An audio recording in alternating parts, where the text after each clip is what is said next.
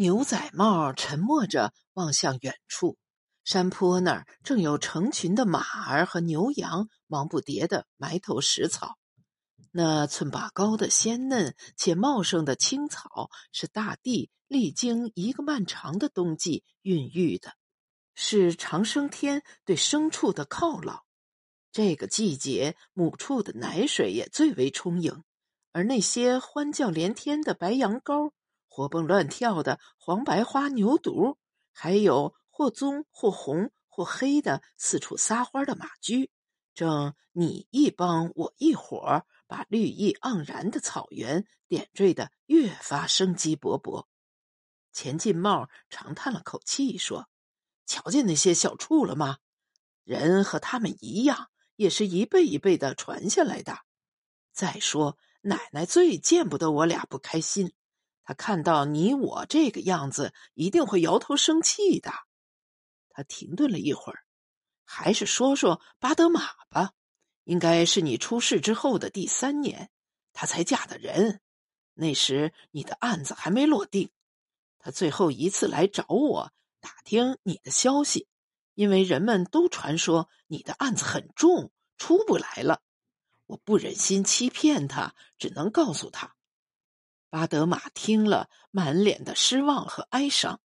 他打马走远的背影失魂落魄的。打那以后，就失去了他的音信。直到有一天，听说他与一个巴尔虎小伙子结了婚。这个也不能怪他，是你伤了他的心。如果没有后来的事情，你俩肯定是棒子也打不散的一对鸳鸯啊。也许命运就是这么安排的。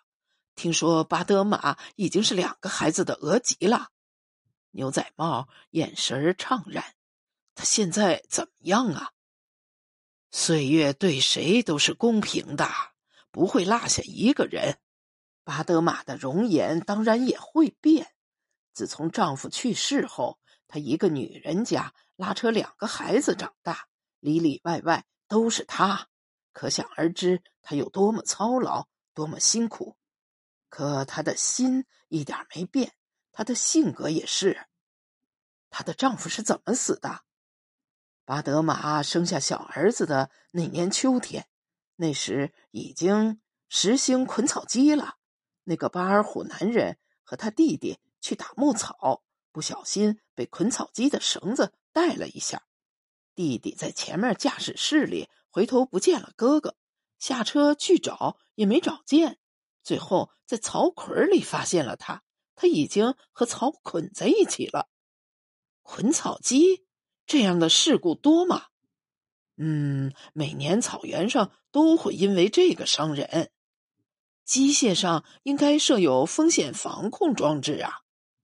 对了，你对机械在行，没事研究研究，没准能行。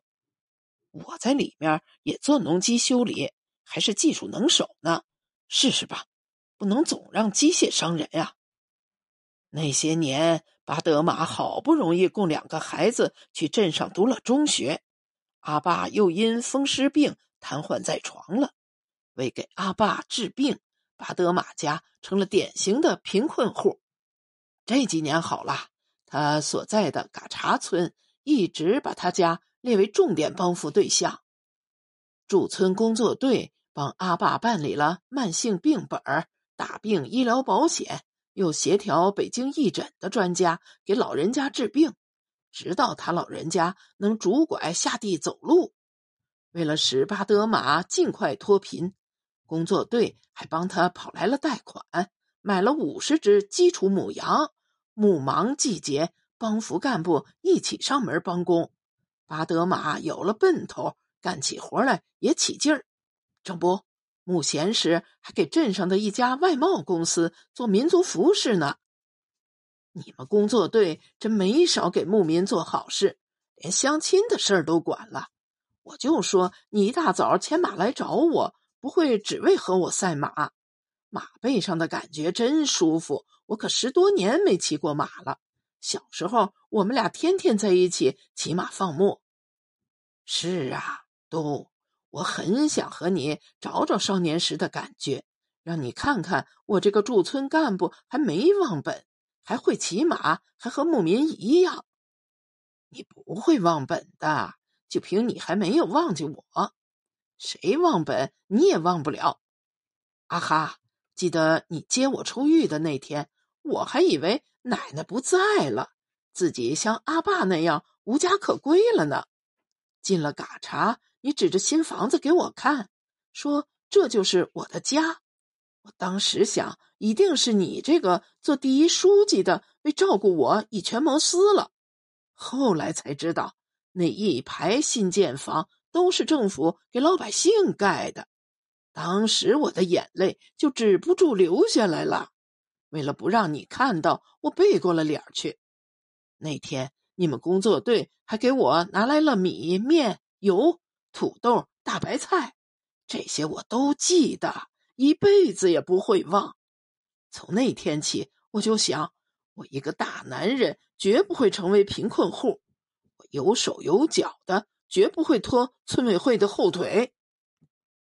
有一只鹰在低空盘旋，临近正午了，太阳开始变得热烈了，细密的汗水从额头、鼻尖冒出来，像清晨草尖挂的露珠。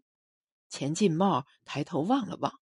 原来那些流云已聚拢到另一方泼墨挥毫去了，两匹马还没有半点疲倦，活活的从丘陵的半坡处绕下来。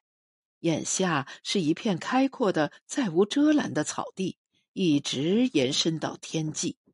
东南方向的一侧铅色浓重，似云非云，似雾非雾。钱进茂伸马鞭指了指，说。瞧，那儿就是呼伦湖，我嗅到鱼腥味儿了。这么说，快到巴德玛家了？那还远着呢。过了呼伦湖东岸，还要走几十里路。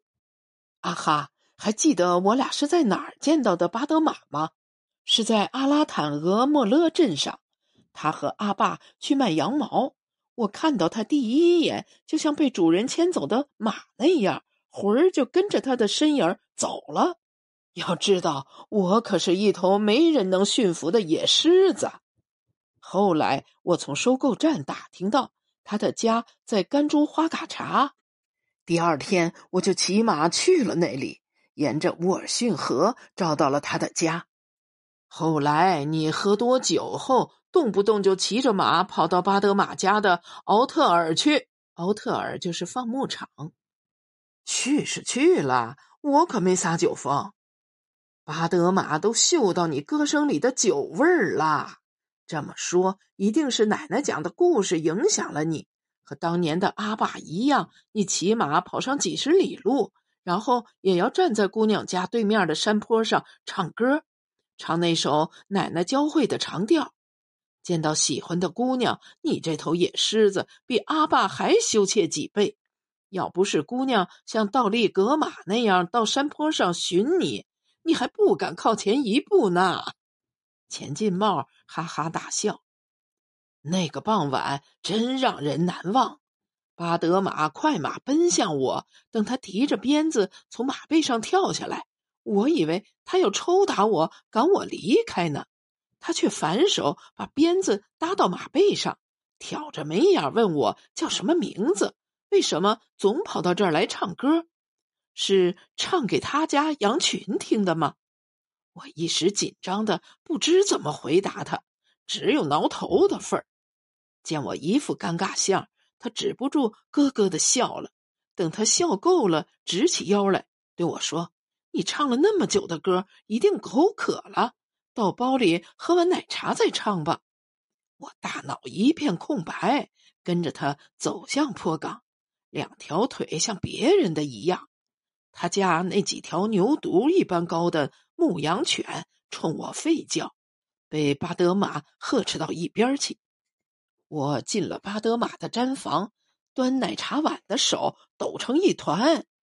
巴德玛又捂着嘴笑，他笑起来真好看，圆圆的脸蛋儿就像贴上了两片晚霞。他的头发乌黑乌黑的，梳着两根又长又粗的辫子。说话时总把一根辫子甩到后背去。那天晚上，他的阿爸阿妈很晚才放牧回来，我和巴德玛说了一星空的话。我至今还记得他的笑声，又甜又爽朗，像含了西米丹，也就是稀奶油和蜂蜜。后来我几乎一有空闲就去巴德玛家的营地，我帮着他起羊粪砖、修理羊圈、网围栏，和巴德玛一起去沃尔逊河边用水车拉水。有时他故意把水泼到我的头上、脸上。把我弄得像个落水老鼠似的，然后咯咯的大笑。我抹一把脸，没事人一样。等回去的路上，我赶着牛车，专挑有石块或有坑洼的地方走，这样水车里的水就会不时的迸溅出来，洒他一身。他一路惊叫着、笑着，捶打我的后背。那年轻的时光可真难忘啊！可是你知道吗，阿哈？我那时只知道想他，一分钟不见他，我就受不了，像丢了魂儿。每天睁开眼睛，脑海里都是他的身影我就拼命干完自己家的活计，然后策马去他家营地。见了面我又忘记说那句最想说的话，说出来也怕他拒绝。那句话对我来说太重要了。有生以来从没和谁说过，我不说，比我大两岁的巴德玛也羞于说。每次听到我的马蹄声，他就急切地从蒙古包或营地里跑出来，放下手里的活计，向我使劲招手，或者挥着白色的羊绒头巾，对，像云朵一样白的羊绒头巾，迎着我跑过来，他的两根辫子飞舞着。那个样子真像一匹小马，那是我的小马，我的爱。那次我在镇子上与两个欺行霸市的牛贩子打架，一个家伙被我打掰了鼻子，另一个的眼睛成了乌鸡屁股。待我飞身上马逃掉，却不敢回阿莫格额吉家，怕他知道我又在外面惹祸，就一路跑到巴德玛的营地去。那会儿天都黑了，我敲了巴德玛的包门，他见是我，忙不迭的让我进屋，给我煮面条、熬奶茶，却忽然发现我额头那儿爬着一条蚯蚓状的血流，这可把他惊吓到了，问我到底发生了什么。我瞒不住他，和他说了实情。巴德玛帮我剪了伤口周围的头发。拿出医药包为我处理了头上的伤口。做这些时，他挨我那么近，我都嗅到他的体香了，有股奶子的清甜，又像六月青草的气息。我禁不住把头依靠在他的怀里，他就轻轻的抱住了我的头。我一个大男人，竟像羊羔那样乖顺了。那是母性的怀抱。像奶奶的怀抱一样温暖，但比奶奶的年轻，柔情似水，让我融化。巴德玛后来和我说了好多话，劝诫我以后不要再做傻事了。有的是说理的地方，遇到不公平或看不下去的事儿，可以去找工商所、派出所，不能动不动就使拳头逞能，那样早晚有一天会把自己害了。他说：“你都是二十岁的小伙子了，已经不是无知少年。你想做个浪子吗？总惹是生非，让俄莫格俄吉为你操心，整天为你担惊受怕，你觉得心里过得去吗？”那天巴德玛说的话，我听进去了一些，可是我更愿意迷失在爱情的醉人芬芳里，不做任何思想。